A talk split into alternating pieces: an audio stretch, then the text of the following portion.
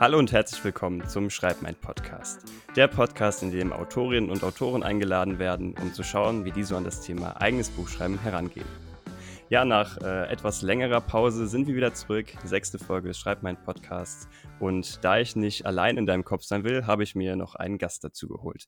Und heute darf ich euch Delia Liebkur vorstellen.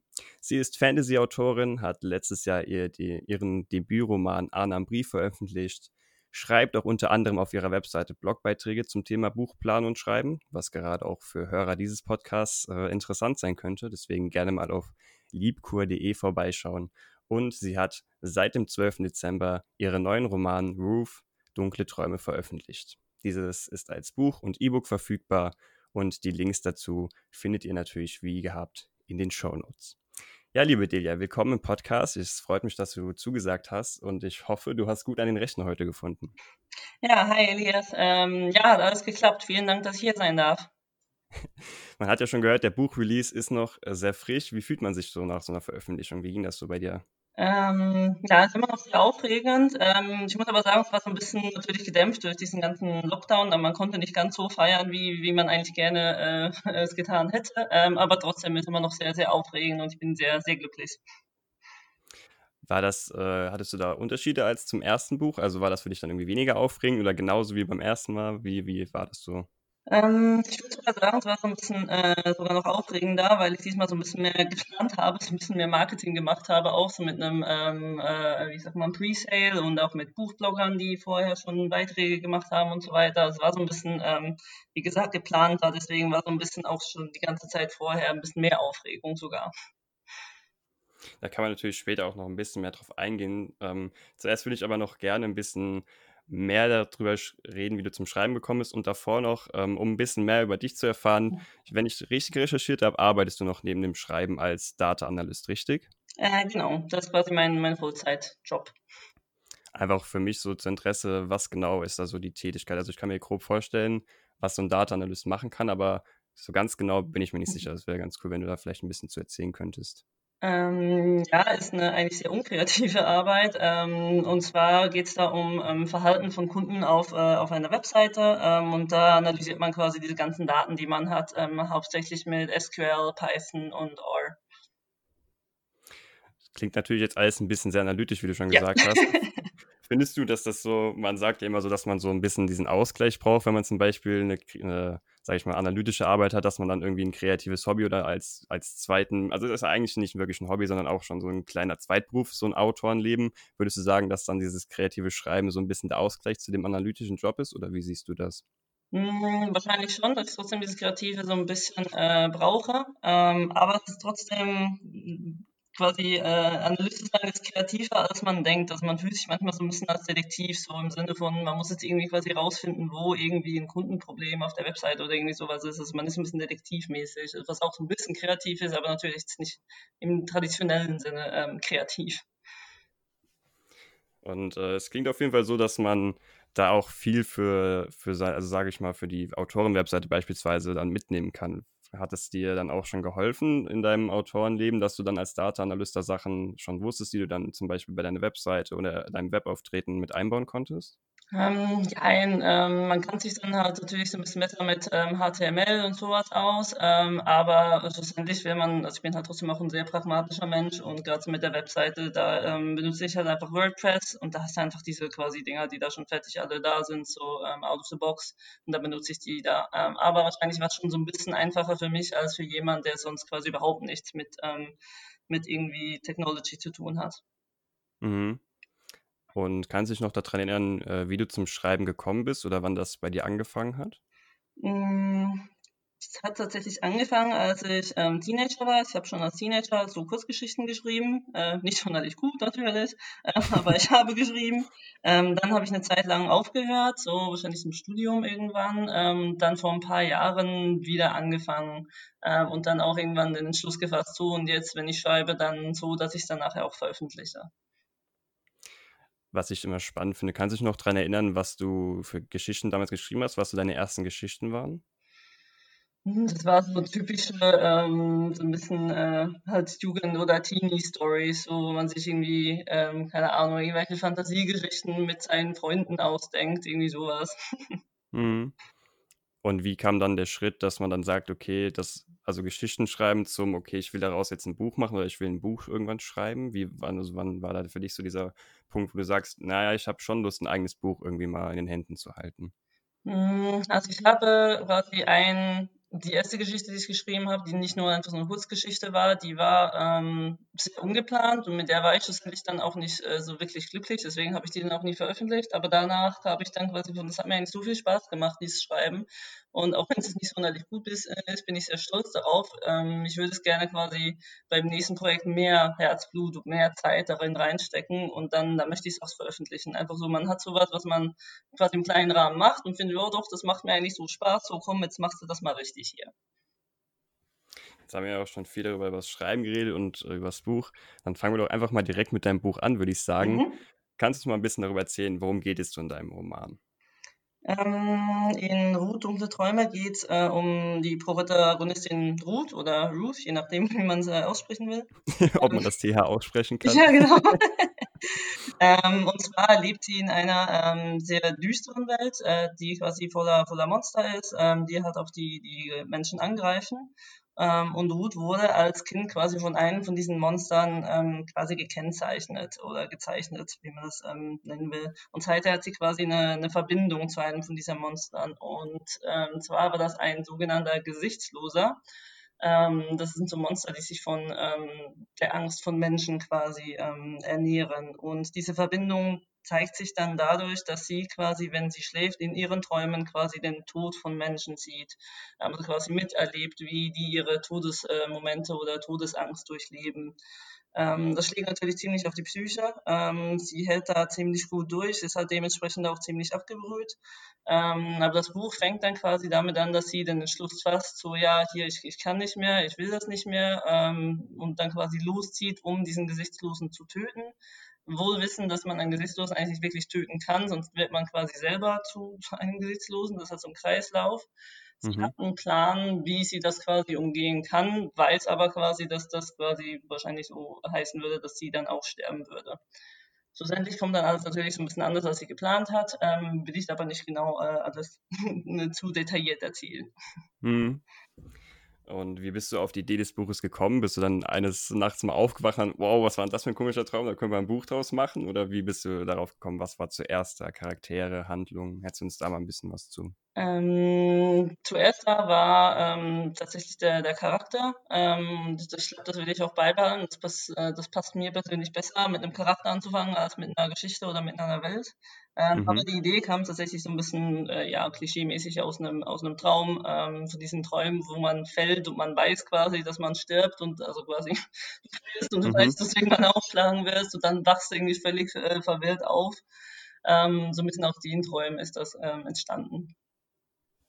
Und äh, wenn ich mich richtig entsinne, ist das ja ähm, als spezifischeres Genre ein Dark Fantasy-Roman, richtig? Genau.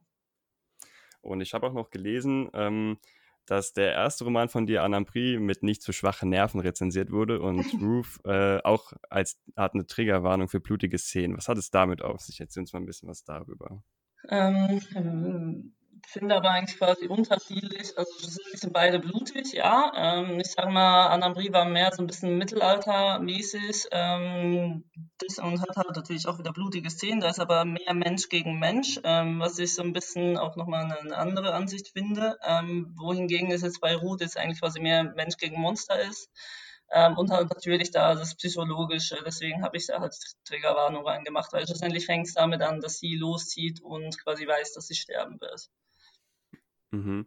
Hast du dann äh, für diese psychologische, sage ich mal, dieses, dieses Nervenaufreibende in Roof, hast du da irgendwie speziell dich dann damit nochmal auseinandergesetzt oder hast du quasi überlegt, okay, was, wie wäre das, wenn ich in der Situation wäre oder wie hast du das angegangen?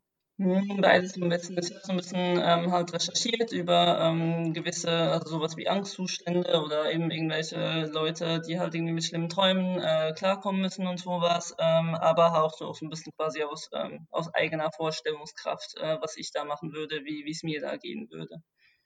Hm.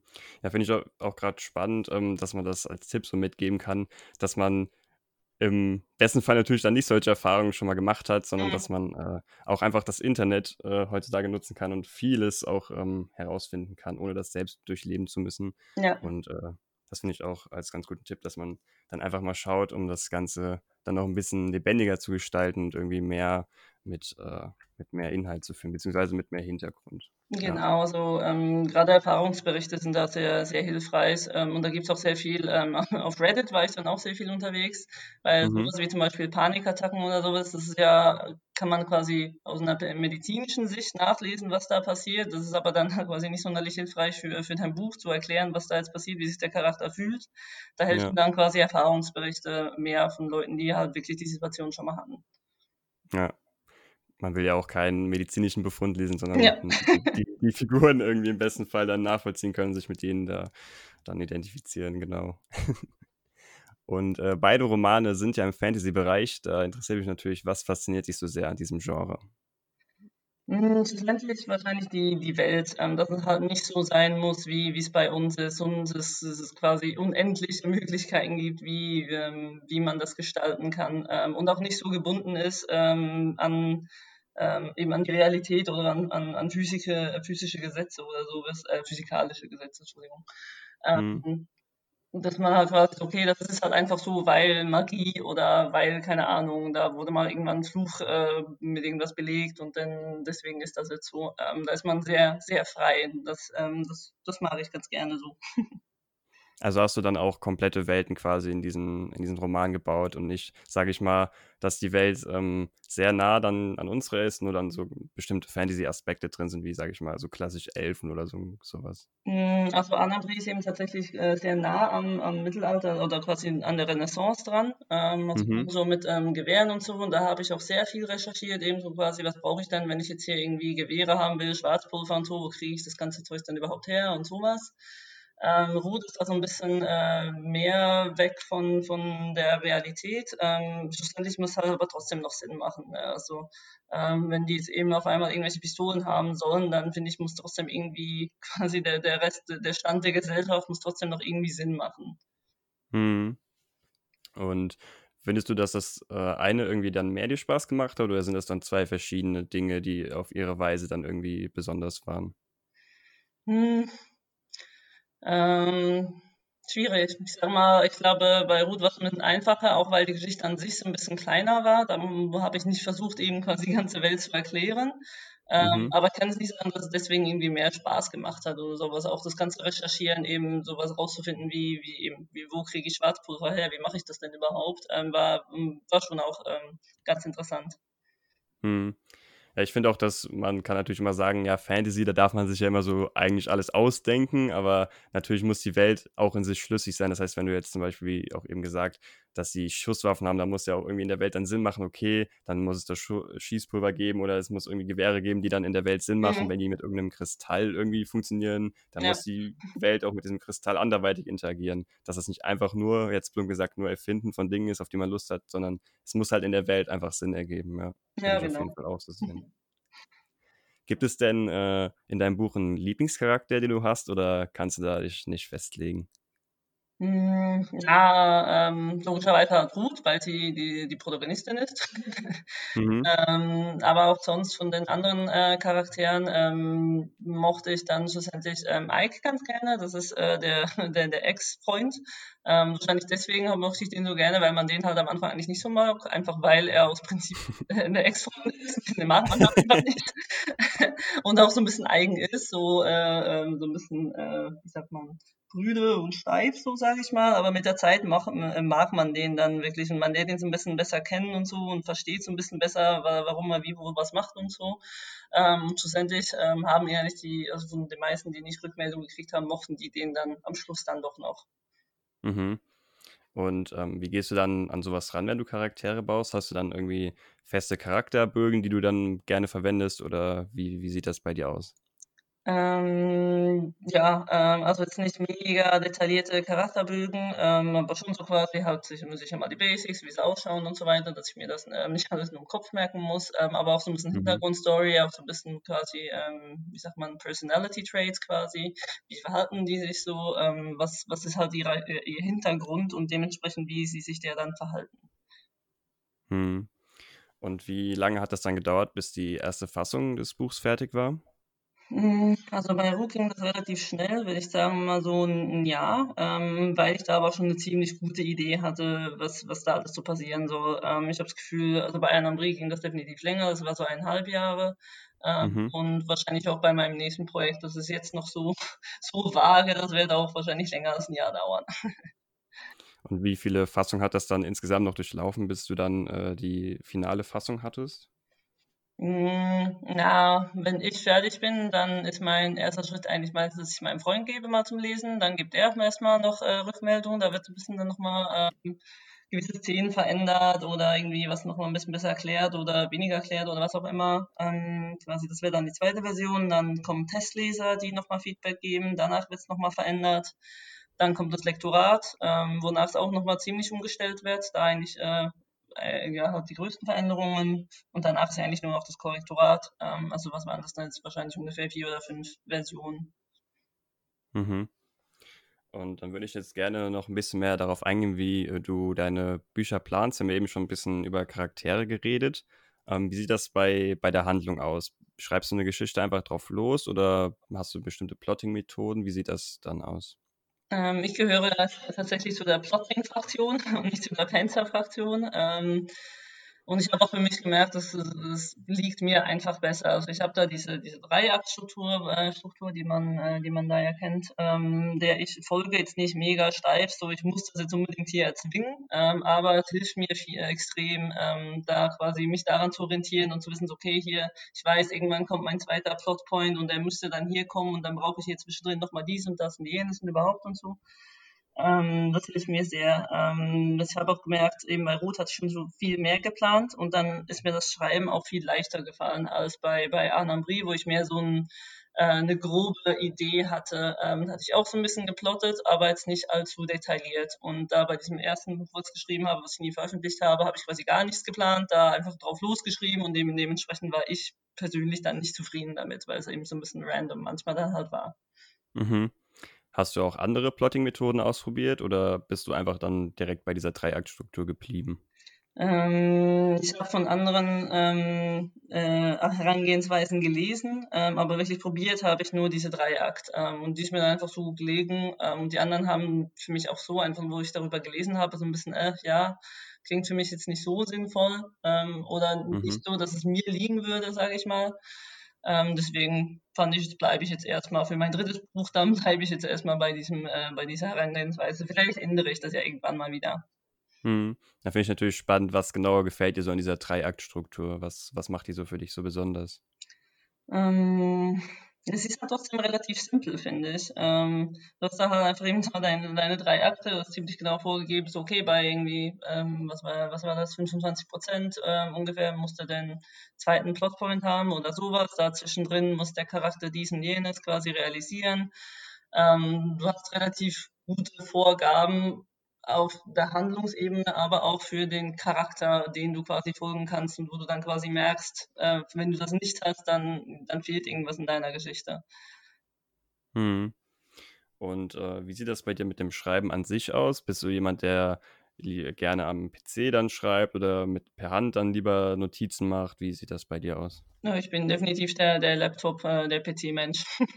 hm. Einfach weil es dann praktischer ist, weil man dann nicht das Geschriebene nochmal auf dem PC machen muss, oder? Ähm, ich tippe halt schneller, als dass ich von Hand schreibe. Und ich, ich habe eine extrem hässliche Handschrift. wenn ich dann mal was von Hand schreibe und dann versuche schnell zu schreiben, wird es nochmal hässlicher. Äh, wenn ich dann nachher abtippen muss, dann kann ich vielleicht äh, notfalls nicht mehr mal genau lesen. Das dann, ja, ein bisschen ungünstig. Kommt mir irgendwo mehr bekannt vor. Gibt es dann äh, spezielle Schreiborte, an die, wo du dann merkst, dass es dann einfach besser läuft? Oder ist dann einfach, ja, da wo es gerade Zeit ist, dann wird da geschrieben? Wie ist das? Ähm, da habe ich tatsächlich so meinen mein Ohrensessel, wo ich mich dann reinsetze mit meinem Laptop ähm, und dann, dann wird geschrieben. Wenn allerdings sonst mal irgendwie zwischendrin irgendwie so eine Idee kommt oder sowas, da habe ich einen, einfach einen Google Doc, wo ich dann auch sonst mal, wenn ich irgendwie im Zug bin oder sonst irgendwie unterwegs bin, noch kurz irgendwas reinschreiben kann. Halt so ein zentraler Ort, wo ich, so, solange ich Internet habe, komme ich da ran. Ähm, mhm. aber das Manuskript ähm, selber ist quasi auf meinem Laptop und wirklich schreiben, wenn ich wirklich irgendwie eine Stunde, zwei mehr schreiben will, dann setze ich mich in meinen Uhrensessel und versinke da in meinem Manuskript. Weil auch immer spannend ist, ähm, hörst du dann beim Schreiben Musik oder bist du jemand, der dann äh, keine Ablenkung braucht, sondern, also keine Ablenkung dann gebrauchen kann, sondern einfach sich nur auf die Story fokussiert? Hm, meistens schreibe ich ähm, tatsächlich ohne Musik, ähm, weil es mich einfach so ein bisschen ablenkt und oder auch wenn es keinen Text hat, dann lenkt es weniger ab, aber es transportiert trotzdem immer eine gewisse, äh, sag ich mal, ein gewisses Gefühl und das muss irgendwie ziemlich passen oder dann passt es irgendwie nicht ganz oder ich bin zu langsam und die Musik nervt mich und so und äh, deswegen ähm, mache ich da eigentlich eher quasi keine Musik, außer mhm. mein Freund ist zu Hause und sitzt da und spielt Playstation. da muss ich halt Kopfhörer aufmachen ähm, und äh, das irgendwie übertönen, ja. Ähm, hast du dann feste Schreibgewohnheiten, dass du dann sagst, okay, ich äh, schreibe täglich so und so viele Minuten oder ich schreibe täglich so und so viele Wörter oder wie sieht das aus? Ähm, nicht so richtig. Ähm, also am Wochenende versuche ich immer so ein paar Stunden zu schreiben. Unter der Woche versuche ich auch zu schreiben, äh, ist aber nicht so irgendwie ein fixer Zeitpunkt oder so. Irgendwie, wenn ich gerade Lust habe, dann, dann sitze ich mich hin und schreibe. Wenn jetzt aber irgendwie, es passt halt nicht, weil die ganze Woche war hier und da irgendwo was unterwegs, ähm, dann ist es halt so. Hm. Und ähm, wie, wie findest du dann, also ich sag mal, ich finde es immer dann schwierig, wenn man dann in so einem festen Job ist und dann noch seine, seine Freunde und Familie hat, ähm, dass man dann da immer dann so viel Zeit noch findet, sage ich mal, zum Schreiben, dass dann am Ende auch wirklich ein Buch bei rumkommt. Wie, mhm. wie hast du das geschafft, dass dann diese Balance noch da ist? Ähm, ja, es ist tatsächlich schwierig. Ähm, wahrscheinlich ist es für mich so nochmal ein bisschen einfacher, weil ich noch keine Familie habe. Ähm, also nicht nochmal Kinder, um die ich mich kümmern muss, wo wirklich eigentlich hauptsächlich nur mein Leben und das halt von meinem Freund ist ähm, und halt mhm. Freunde und so weiter. Ähm, es dauert halt länger. Also ich sage mal so, würde ich mehr Zeit investieren, dann wäre ich halt schneller. Ähm, und ich habe, wie gesagt, halt so ein bisschen gewisse ähm, eben sowas, dass ich immer mindestens einmal am Wochenende schreiben will, ähm, dann muss das halt auch von Freunden respektiert werden. Aber man trifft sich ja sowieso meistens irgendwie am Abend mit Freunden, ähm, zumindest bei mir noch.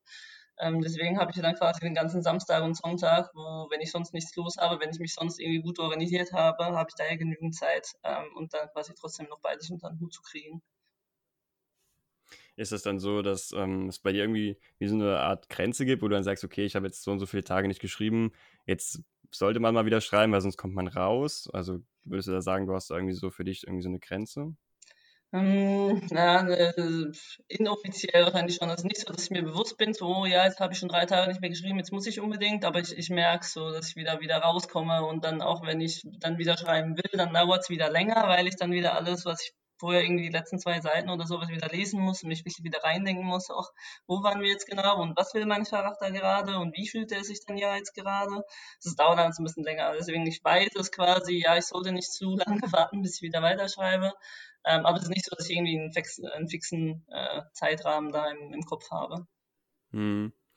Ja, ich überlege gerade jetzt vielleicht auch so, ähm, dass man dann eher versucht oder vielleicht versuchen sollte, dann ähm, Zeit, also kürzere Zeiten zu finden, dass man halt quasi, sage ich mal, öfter dran sitzt, aber dann halt auch regelmäßig, also diese Regelmäßigkeit dann einfach bewahren kann, dass ja. man nicht diese längeren Pausen hat, wo man dann erst wieder reinkommen muss, dass das vielleicht dann ganz gut ist, um diesem Schreibfluss einfach zu bleiben und in der Geschichte. Ja, genau, ne, das stimmt. Ähm, da habe ich auch so ein bisschen so eine Strategie, dass wenn ich dann mal irgendwie weiß, jetzt habe ich irgendwie nur eine halbe Stunde oder so, was jetzt nicht so viel ist, äh, weil man eben mehr Zeit braucht, um reinzukommen, wenn ich dann mal eine Schreibsession habe, wo ich mal wirklich länger schreibe und da komme ich irgendwo zu einer Szene oder ich weiß, ich muss irgendwas beschreiben und da habe ich gerade überhaupt keine Lust drauf, da kommen da halt so XX hin, dann schreibe ich weiter, lasse das raus und wenn ich dann aber dann mal wenig Zeit habe, dann weiß ich, okay, jetzt kann ich hier da zu meinen XX gehen und weiß, hier muss ich da quasi gerade, keine Ahnung, die Landschaft beschreiben oder hier muss ich irgendwie, keine Ahnung, eine kurze Konversation schreiben oder sowas.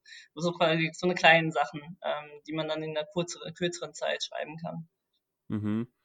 Also findest du, dass es auch im Buch äh, so Stellen gibt, wo man dann als Autor sagt, boah, da habe ich jetzt eigentlich keine Lust drauf, aber die gehören halt einfach dazu, die, die muss man dann schreiben. Also für mich absolut, ja. also eigentlich, die sind gut, die müssen da sein und so und das sind auch gute Szenen, aber so zum Schreiben hat man überhaupt keine Lust. So will ich es eigentlich nicht, ähm, aber muss man dann halt durch. Mhm. Ja, finde ich spannend, weil wenn man jetzt zum Beispiel seinen ersten Roman schreibt und dann zum Beispiel bei so einer Szene ankommt, dass man dann äh, vielleicht merkt, okay, irgendwie habe ich jetzt, das macht mir keinen Spaß oder, also was heißt keinen Spaß, es ist, ist nicht so spannend wie die andere Szene, mache ich irgendwas falsch, ist hier irgendwie die Szene nicht richtig, mhm. aber das ist ja auch dann interessant zu sehen, dass es auch ähm, äh, aus anderer Sicht Szenen gibt, die einfach dann vielleicht nicht so viel Spaß machen zum Schreiben, aber die halt einfach für den Leser wichtig sind, dass die Story äh, trotzdem verstanden wird und dass die Handlung irgendwie trotzdem Sinn macht. Genau. Und äh, wenn du mal so ein bisschen diesen Entstehungsprozess zwischen deinem ersten und deinem zweiten Buch vergleichst, gibt es dann da konkrete Dinge, die dir jetzt spontan einfallen, wo du sagst, die hast du anders gemacht als beim ersten Buch? Oder? Ähm, ja, wie gesagt, so ein bisschen das vorher, äh, was ich erwähnt habe, mit ich habe es halt kleiner gehalten. Ähm, da habe ich mich beim ersten Buch wahrscheinlich ein bisschen übernommen. Das sind auch ähm, über 600 Seiten. Also es ist ein ziemlich, äh, ziemlich äh, langes, äh, langes Buch ähm, mit sehr vielen Charakteren, mit sehr vielen verschiedenen Geschichten, die in sich quasi miteinander verstrickt sind und so weiter. Ähm, mhm hat mir auch sehr viel Spaß gemacht zu schreiben, aber vielleicht für ein erstes Buch war es ein bisschen zu viel. Deswegen habe ich diesmal bewusst gesagt, okay, nee, komm, jetzt macht es mal ein bisschen kleiner und es muss nicht quasi die ganze Welt gerettet werden, so, sondern ähm, machst du quasi hier ein Land und du konzentrierst dich nur auf das und machst nicht noch irgendwelche verschiedenen Kulturen und verschiedene ähm, wie sagt man, Gesetzeslagen oder sonst was irgendwie rein, sondern eben hältst, hältst ein bisschen simpler. Mhm. Also ich denke auch mal, dass man, ähm, wenn man das bei so einem Buch oder einem, einer Reihe, einem, einer Buchreihe halten will, dass man dann wahrscheinlich dann auch gucken muss, dass man äh, nicht zu viel dann quasi reinpackt, sondern sowas dann vielleicht dann entweder auf mehrere Bände verteilt oder es dann quasi halt wirklich, wie du sagst, also was heißt versimpelt, aber dann so kürzt, dass es halt dann nicht so über, über ähm, überwältigend ist dann. Genau, das finde ich ja bei anderen Fantasy-Books manchmal ein bisschen anstrengend, weil ich dann nie selber als Leser nicht weiß, was muss ich mir hier merken, was ist nachher wichtig und was nicht. Hm. Wenn dann irgendwann ich merke, dass zu viele Sachen dabei sind, die gar nicht relevant sind, ähm, dann wird es auch anstrengend zu lesen, weil dann fange ich an, mir gar nichts mehr zu merken, weil ich finde, oft ja, kommt ja nachher eh nicht mehr vor. Ähm, das finde ich dann immer so ein bisschen schade. Ich finde, wenn man dann schon so eine Information gibt und sich irgendwas ausdenkt, muss es nicht mega zentral sein, aber schon irgendwie eine, eine gewisse äh, Relevanz haben für die Geschichte. Ja, da bin ich auf jeden Fall bei dir. Ich denke auch gerade, wenn man ähm, überwiegend Fantasy liest, dann ist ja auch gefühlt bei jedem Buch, dann muss man sich ja wieder auf eine neue Welt einlassen ja. und ähm, da kann es dann auch schnell, ähm, wie eben schon gesagt, überwältigend werden, wenn dann wirklich sehr, sehr viele Informationen drin sind. Und ähm, das ist wahrscheinlich auch so ein bisschen die Gefahr bei Fantasy, was ich eben gesagt habe, man kann sich ja alles ausdenken, aber es, äh, dass das dann auf das Wesentliche zu beschränken, das ist wahrscheinlich dann so ein bisschen die Schwierigkeit bei diesem Genre.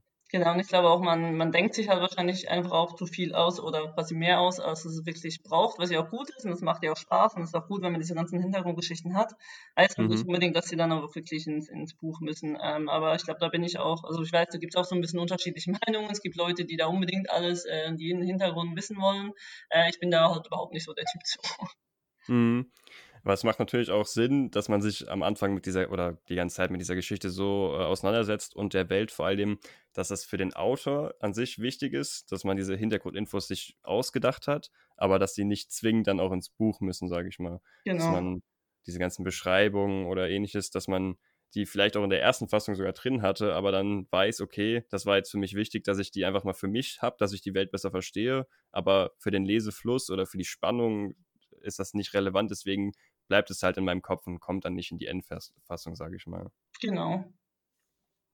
Gibt es dann auch Sachen, die du äh, beibehalten hast zwischen dem ersten und dem zweiten Buch? Also Sachen, die halt einfach gut funktioniert haben, wo du sagen kannst, ja, das hat geklappt, das mache ich diesmal wieder so? Hm, hm, ja, halt das Plotting, was ich dann aber eben, wie gesagt, einfach nochmal mehr gemacht habe, nochmal detaillierter geplot habe, geplottet habe. Ähm, und halt auch wieder die ganzen Recherchen, die ich gemacht habe. Also wirklich gewisse Sachen ähm, halt nicht einfach anzunehmen, dass das jetzt halt so ist, sondern dass man sich das ein bisschen mehr durchdenkt ähm, und dann halt auch so ein Dokument mit seinen ganzen Recherche äh, ähm, angelegt hat, ähm, damit das alles ein bisschen mehr Sinn macht. Das habe ich beim ersten noch viel extremer gemacht, eben weil es halt sehr nah an der Realität war und ein bisschen größer. Ähm, aber diesmal hat auch einfach wieder weiter so gemacht. Hm. Gibt es dann irgendwie wie so eine Art Leitfaden, den du irgendwie un unterbewusst verfolgst, wenn du eine Welt baust? Also sage ich mal, dass du irgendwie so eine gewisse Struktur entdeckt hast, wo du sagst, ja, so damit fange ich an in der Welt, dann baue ich das in die Richtung weiter. Gibt es da irgendwie sowas in die Richtung oder wie hast du deine Welt äh, aufgebaut? Hm, ich fange meistens an oder ich habe irgendwie so einfach mehr so ein Gefühl im Kopf, mit dem ich anfange, so, okay, so müssen das und so müssen das Setting sein. Ähm, und dann gibt es schon so ein bisschen quasi so Stichpunkte, die man natürlich durchgehen müsste. Sowas, okay, wie weit ist die Technologie, wie weit ähm, ist die, also was ist für eine Gesellschaftsstruktur, wie sieht da die Landschaft so aus, eben was hat das dann für, für Implikationen, je nachdem, wie die Landschaft ausschaut und ob sie jetzt da Berge oder Wüste oder sonst was haben. Ähm, jetzt nicht einen mega genauen Leitfaden, mehr so Stichpunkte, die ich quasi abklären muss. Und da muss ich auch sagen, dass ich da manchmal vielleicht ein bisschen zu viel drüber nachdenke, weil ich mir irgendwie denke, okay, es wäre mega cool, wenn ich jetzt hier irgendwie so ein, keine Ahnung, eine Stadt auf dem, auf, auf dem Wasser hätte. Ähm, und mir dann denke, hm, ja, aber wie kriegen denn da die ihr Essen? Da müssen sie da mit irgendwelchen Schiffchen ihr Essen rüber machen und dann, wo kommt dann, also wie ist denn das Abwassersystem und so, Sachen, die eigentlich überhaupt nicht wichtig sind dann zu viel, zu viel überlege, so hm, irgendwie müsste die Stadt ja trotzdem funktionieren. Mhm. Aber ich glaube, ich habe auch mal so was ähnliches mit dieser äh, Disney-Methode gehört oder was das war, dass man quasi wie so drei oder vier Phasen hat, wo man dann sagt, in der ersten Phase ist man nur dieser Visionär, der sich einfach Sachen ausdenkt, egal ob die realistisch sind oder nicht, sondern einfach nur quasi sein Gehirn frei auf einer Mindmap austobt. Und dann gibt es quasi eine zweite Phase, wo dann irgendwie so der Realist drüber schaut und sagt, naja, so viel Sinn macht das jetzt nicht, weil da kommt dann das Essen nicht hin oder ja. wie sollte das dann ablaufen, dass dann, dass man quasi wie so verschiedene Phasen hat, um da ranzugehen. Ja,